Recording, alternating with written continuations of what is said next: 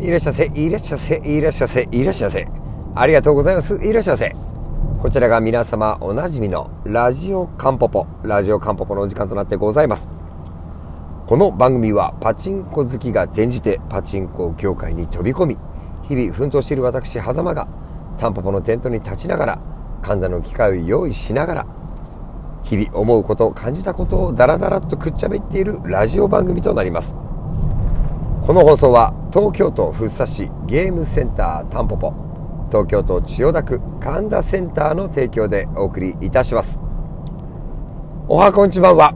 狭間です。2024年1月まあラジオの更新が多くなったんじゃないですか。スタートダッシュはいいところといったような感じな気がするんですけど。まあでもそれもこれもなんだろう、今年は神田の1周年があったからっていうところが強い、多く占めてるんですけどね。まあ、本当にあの、ごめんなさい、あくびしちゃったよ。自由か。今ですね、このラジオを撮ってるのが、1月28日日曜日の、現在時刻が23時50分ぐらいといったところなんですけども、まあ、今日はですね、夕方からタンポポのテントに立ったんですが、まあそれすごくあの、プライベートの用事がありまして、えー、夕方からタンポポに行ったって感じだったんですけど、うーん、今日26日、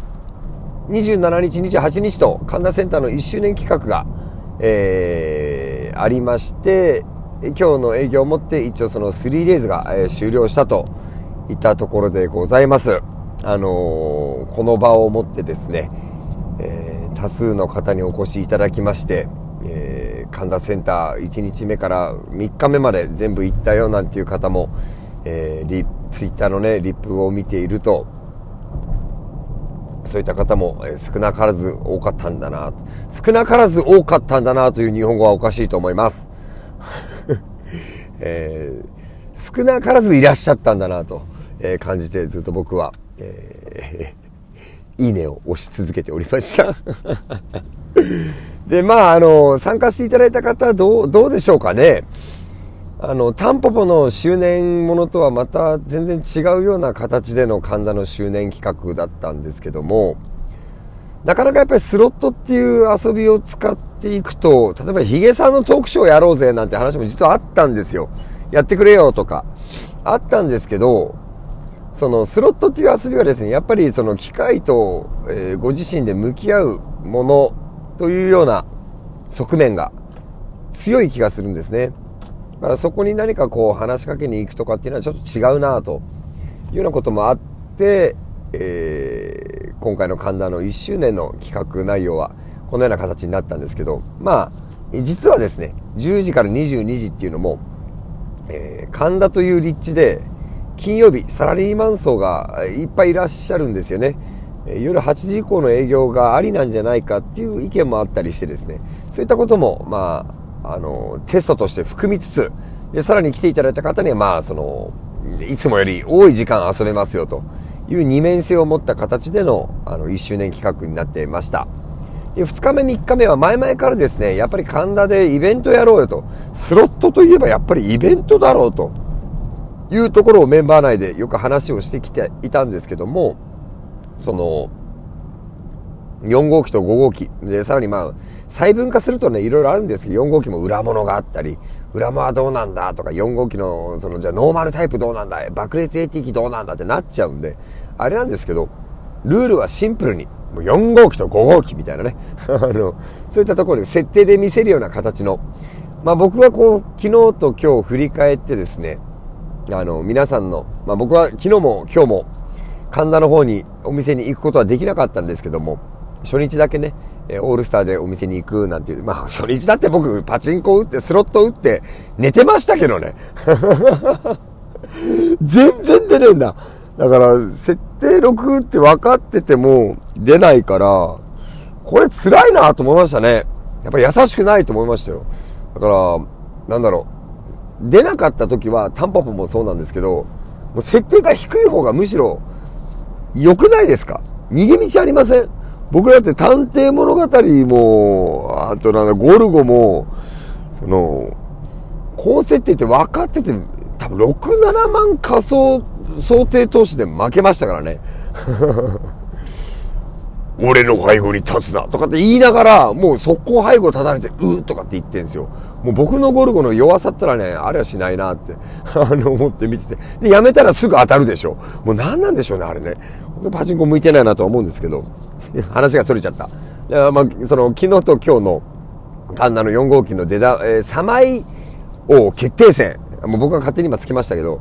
第1回サマイ王、神田センターサマイ王決定戦には参加できなかったんですけど、まあ、はっきり言って行きたかったなって思いますね。あの、その場の空気を感じたかったななんていうふうに思うんですけど、親便から昨日かな、報告いただいて、すごく楽しい時間でみんな、あの、スタッフもお客様も、あの、危機とした感じで、その、バトルをね、楽しんで振り返っていたよ、なんていう報告を受けたんですけど、まあ、なんだろうな、なんかうずきますよね。こう、プレイヤーとしての狭間がね、うずいてくるなとは思うんですけど、まあ、そこはぐっとこらえて、僕はですね、えー、今日、えー、神田センターは来週ですね、えー、連続入れ替えを実施していきますんで、2月1日にですね、え入れ替え工事を行って2日開店と。で、そこに向けての機械を、あのー、僕は今積んでですね、うん、あのー、明日からの、いろいろ様々なことに備えていこうと思ってるんですけど、まあちょっとね、2月のその、で、さらに言うと今週は水曜日に、タンポポの入れ替えもありまして、えー、それをやってで翌日木曜日は神田の入れ替えを基本的にあのライト店長とね2人で今回の入れ替えをやりたいなと思っているんですけどそれを終えて少しそれでタンポポ立って少し落ち着くかなそこでちょっとあのー、ちょっと久しぶりにね休めるなというふうな感じの状態なんですけどまあ、かん、話がいろいろ行ったり来たりごめんなさい。えー、神田センターのイベントどうだったでしょうかね。あの、神田センターらしい、実に神田センターらしいというような、あの、イベントになれたんじゃないかなって、ちょっと現場行けてないんですけど、えー、引きで見てて、えー、そう感じました。あの、これがね、どのような形で今後、定例化するのか、しないのか、えー、毎月なのか、何ヶ月に一遍なのか、ちょっとわからないですけど、あのそこら辺またメンバーと一緒にですね、話をしながら、え、進めていきたいな、なんていうふうに思っています。うん、僕の5号機のオリンピア平和コーナーはですね、全く人気がない。全くと言っていいほど人気がなさそうで、これもまたね、いや新しい新しい、こう、自分自身へのね、反省と言いますか。まだ、もちろん、まだですよ。1周年で入れ替えやってて、バーンってやっただけなんで、あれなんですけど、僕はやっぱりその5号機についてはですよ、その、今回頑張り元気外しますけども、その、当時不人気だった台でも、高設定という安心感のもとであればどうなんだろうっていうことが僕自身へのテーマなんですよ。で、それでも楽しくなかったり、面白くなかったり、ダラダラしたりっていうのはもちろんあるんで、でそこら辺をね、こう、来場の皆さんと、と、えー、ホルコンの数字をもとにね、いろいろ見ていきたいと。各機種ごとに面白いところはいっぱいあるんですよ。あるんですけど、そこに至るまで、至れないっていうのを僕自身もね、その初日に感じましたから、いやー、当たらねえなー、みたいな。だから、それじゃダメなんですけど、まあ、本当難しいですよね。やめまあ、あの、オリンピア平和島については5号機に関してはね、あの、いろいろ2の矢3の矢は一応用意してるんですけど、いや、不安だな、なんていうふうに思っています。ま2月2日の真相改定をもをベースに、えー、オリンピア平和島コーナーが完成するんで、もう発表になってるかな、ガルパンとか、えー、ラブ城とか、あと、麻雀物語2とか、その辺が入ってきて、5号機のオリンピアを代表する機種がその辺だったり、あとはね、マイジャグラー5を今回入れることにしまして、マイジャグラー5って今も現役のパチンコ店で全然現役バリバリの主力機種なんですよ。で、これがまたまたま僕手に入ったもんですから、これをですね、あの、設定推測とか、えー、本当にブドウカウントしたら、あの設定は見えてくるものなのとか、そういった使い方で、あの、楽しんでもらえる。これもゲームセンターならではかなと思っていて、で、隣にマイジャグ4を置いたのは、まあ、スペック似たようなもんなんですけど、5号機と6号機で果たしてどれだけ違うんだろうかっていうところをね、あのまあ、それも体感してもらえたら、なんか嬉しいなって、ゲームセンターらしいなというような、で、パチンコ店ではできないようなことがゲームセンターならできると。マイジャグ4と5が一緒に設置してるってことはなかったですから、発売の時期から関して。その辺もまあこう再現じゃないですけど、一つ楽しんでもらえたらななんていうふうな思いを込めた、えー、2月2日の新装開店となっています。神田センターの話がちょっとここ最近ずっと続いちゃいましたけど、もちろんタンポポ大好きですし、まあ、タンポポ何回も行ってきましたけど、あのー、神田センターと連動した新機種ね、もう発表されてるんですよ。タンポポの新機種の発表は本当に毎度遅いですけど、あの、もう入れ替え日で、開店前日とかになってますけど、今回は一機種だけヒントがあるんで、それは神田センターの信頼に、あの、ヒントは隠されてますから、えー、そちらも楽しみにしていただいてですね、えー、フッサのタンポポ、神田のセンターと、どちらの動向も今後もとも